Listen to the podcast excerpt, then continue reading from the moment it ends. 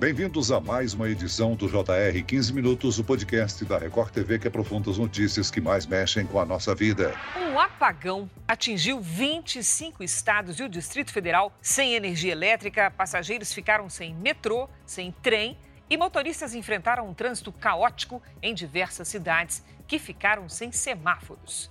Postos de saúde, escolas e serviços de telefone e internet também foram afetados. O governo informou que a Polícia Federal e a Agência Brasileira de Inteligência vão investigar a falha do sistema elétrico.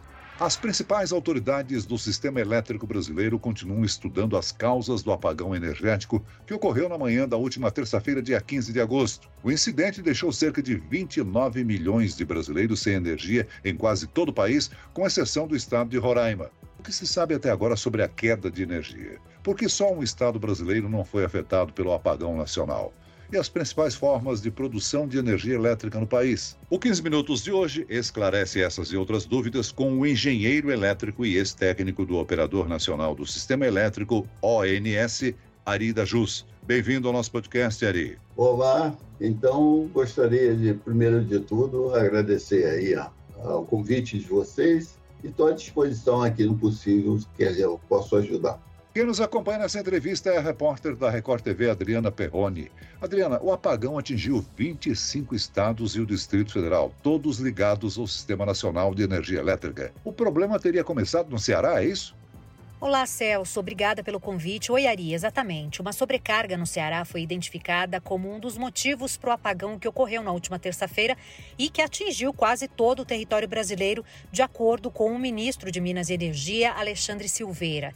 Uma linha de transmissão de alta capacidade teria colapsado o sistema da região e causado blackout. Ari, o operador nacional do sistema elétrico confirmou que às 8 horas e 31 minutos houve uma ocorrência que provocou a separação elétrica das das regiões Norte e Nordeste dos estados do Sul e Sudeste do país. Apenas o estado de Roraima não registrou falta de energia porque é o único estado que não é ligado ao sistema interligado nacional. Agora, como funciona esse sistema e qual a importância dele para o suprimento de energia do país? É, o ONS faz toda a coordenação que nós chamamos de o Sistema Interligado Nacional. O Sistema Interligado Nacional ele é bom porque ele aproveita todas as particularidades de cada sistema e otimiza todo esse sistema, né? Por exemplo, nós temos pontos, épocas do ano em que chove bastante numa região, em outras nem tanto. Com isso, esse sistema que você interliga através de linhas de transmissão, você otimiza o sistema. Você sabe o seguinte, que não se tem como se fazer baterias, grandes baterias, pelo menos a tecnologia até hoje está se evoluindo, mas não se tem ainda grandes baterias. Então, grandes reservatórios das usinas servem como baterias para o sistema. Então, quando o sistema, é, quando eu consigo gerar, por exemplo, eólicas, solares, na realidade eu estou economizando água no meu sistema.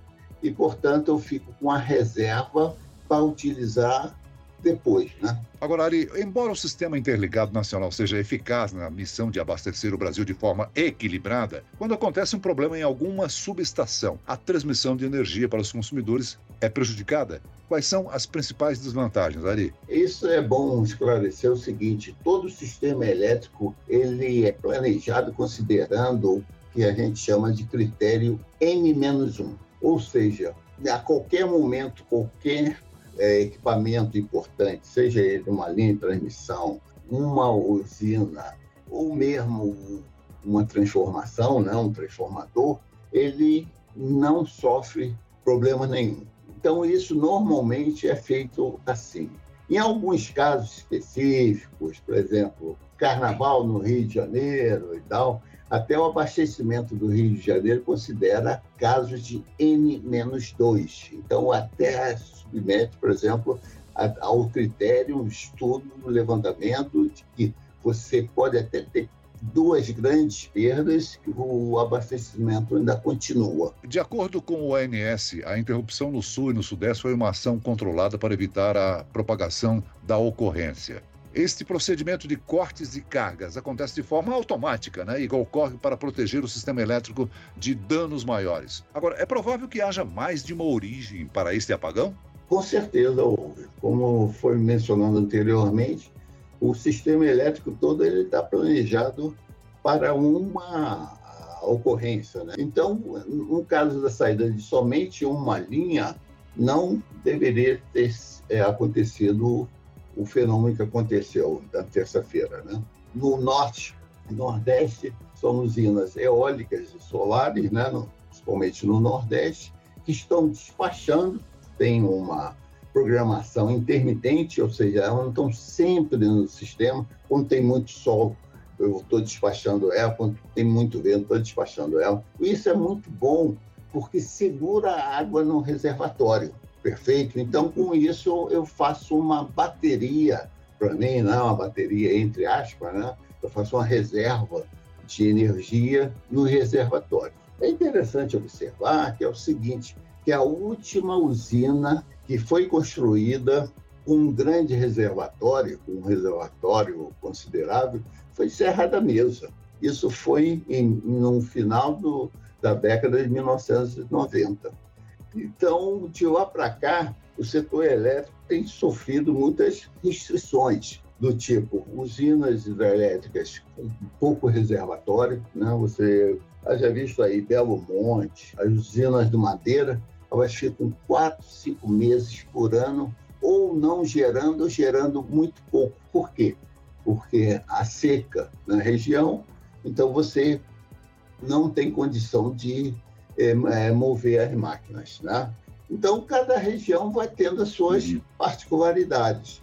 Ari, o ministro de Minas e Energia afirmou que esse apagão foi um evento extremamente raro, isso entre aspas, né? Palavras dele. E não tem relação com a segurança energética do Brasil. Hoje, qual é a situação energética do nosso país? Eu diria que nós estamos bastante confortáveis em termos da situação energética. Só tenho alguns números aqui de capacidade instalada, nós temos em torno de 212 mil megawatts, enquanto que o consumo, a demanda é de 80 mil megawatts. É logicamente que isso daí você tem, tem essa característica de cada geração. Isso, elas não, não estão disponíveis a todo momento. Então, conforme as características da região, da carga e tal, elas vão entrando. Então, eu diria que, em termos de energia, né, nós estamos muito confortáveis. Ari, a palavra apagão para muitos brasileiros assusta e traz lembranças do início dos anos 2000, né? Quando o país enfrentou aí um período de seca nos reservatórios e de mais demanda do que a oferta. Um contexto diferente do apagão dessa semana. E de acordo com o que você explicou, nós temos supergeração para a demanda ou para a necessidade que o país tem. Isso, você tem que levar em consideração também a complexidade do nosso sistema elétrico. Se você rebater o sistema elétrico brasileiro, por exemplo, em cima da Europa, você vai ver que ela cobre praticamente toda a Europa ocidental. Eu acho que cada sistema tem as suas características. Nós temos é, fenômenos aqui com características de, de primeiro mundo, de, do sistema do primeiro mundo. Por outro lado, nós temos outros, outras partes do sistema que nós temos dificuldade, inclusive, de suprir energia. Então, o setor elétrico brasileiro convive com todos esses aspectos. Cada região tem com a sua particularidade. Em 2001, o Brasil enfrentou um racionamento de energia, a gente lembra disso, em uma crise aí que durou meses, né? Agora o nosso país lida com apagões há décadas. Não é uma novidade, certo? Isso também não é novidade só no Brasil, né? O mundo também vê, igual o meia nós temos notícia aí de um apagão, principalmente nós especialistas do setor elétrico, em outros países. Por que isso? Você tem aquele. É, tem sempre fazer uma análise custo-benefício. Lógico, todo mundo queria que nunca tivesse falta de energia, mas quanto isso custa para a sociedade? Eu poderia, em vez de fazer um, dimensionar um, um sistema para N-1, dimensionar para N-10.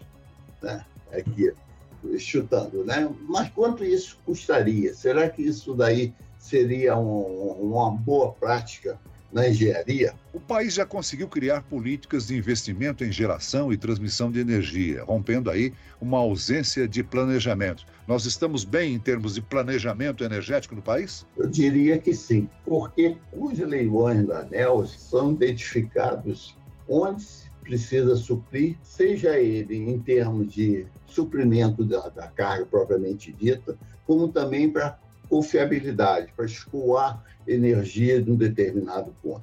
Por exemplo, como você bem citou aí, o racionamento, o apagão do início dos anos 2000, nós tínhamos até água no, no sul, mas nós não tínhamos sistema de transmissão de maneira que nós levássemos essa energia para o, o sudeste. Hoje nós temos essa integração de transmissão entre sul, sudeste, norte, centro-oeste, norte, nordeste, nordeste, sudeste. Então, essa integração está bem melhor. Há de se melhorar, tem que se melhorar. Mas eu diria, em relação ao ano 2000, estamos bem confortáveis. Adriano, o governo afirmou que a energia foi restabelecida em todas as regiões no mesmo dia e que um processo de investigação foi aberto para descobrir mais sobre essa falha no sistema elétrico. Com a interrupção no fornecimento, uma série de problemas foram registrados ao redor do país, não é mesmo? Celso, a rotina mudou com a falta de luz. Falhas em linhas de metrô, semáforos apagados, gerando caos no trânsito, suspensão de consultas em, hospitais, interrupção no fornecimento de água em algumas cidades. Ari, o que poderia ter sido feito para evitar esse incidente? Bom, isso daí nós estamos trabalhando aí, vamos dizer assim, novidades no sistema. Essas usinas intermitentes, todos nós estamos aprendendo. E quando eu falo todos nós, não é só no Brasil, não o mundo está aprendendo. Para você ter uma ideia, alguns anos atrás, a Alemanha teve um problema de escassez de vento, em que, se por, durante cinco dias, as eólicas deles diminuíram bastante o suprimento. Então, tudo isso estamos, estamos sendo analisado. Isso poderia ter sido evitado considerando o que está sendo feito atualmente, diminuindo o despacho das eólicas solares. Ari, a Polícia Federal abriu uma investigação para apurar as causas desse apagão, né? A Agência Brasileira de Inteligência, a ABIN, também foi acionada para apurar o blackout. Uma sabotagem não pode ser descartada, né? É, mas a luz de hoje, eu diria que, a menos que se tenha alguma novidade daqui por diante, foi um problema elétrico. Não se tem assim nenhum indício a princípio de que isso foi uma sabotagem. A Eletrobras foi privatizada no ano passado e muito se discute sobre essa relação entre o apagão e a venda da empresa. Ari, essa privatização pode ter prejudicado a distribuição de energia no Brasil e provocado o apagão? Qual é a sua visão sobre esse ponto? Com certeza não. É bom esclarecer isso para algumas pessoas. É o seguinte: o próprio ONS é uma empresa privada e regulada pela ANEL. Então, todos os processos, procedimentos, que o ONS tem que cumprir, assim como qualquer outro agente de transmissão, de geração, distribuição, ele tem que seguir aquelas regras, são chamados procedimentos de rede. Então, independe se é uma empresa estatal ou uma empresa privada. O sistema interligado nacional provém aí, como a gente já explicou durante o podcast, a superação de queda de produção em determinados pontos do país. Ele também não, não poderia apontar a causa do, desse apagão? Sim, todo o sistema ele é monitorado ao longo do tempo. Você sabe, a cada minuto, a cada segundo, a ocorrência. Só que isso está sendo feito, está sendo levantado. Isso vai ser posto numa escala de tempo, verificando o que, que ocorreu, e a partir daí, você, através de simulações de computador, você consegue identificar os problemas e, por outro lado, colocar na, nas regras, por exemplo, se for o caso, estabelecer os procedimentos de rede, como o sistema tem que é, conviver com esse tipo de problema. Então, é todo um processo que está sendo feito. Deve-se ressaltar que as equipes do setor elétrico brasileiro têm muita experiência sobre o assunto, questão realmente de tempo. Se você considerou que estava demorando dar uma resposta, nós aqui, observadores já técnicos, sabíamos que alguma coisa a mais tinha acontecido. Não era só um equipamento que explodiu, uma linha de transmissão que foi derrubada, qualquer coisa assim, porque isso facilmente é identificado. Possivelmente né, foi algum problema sistêmico.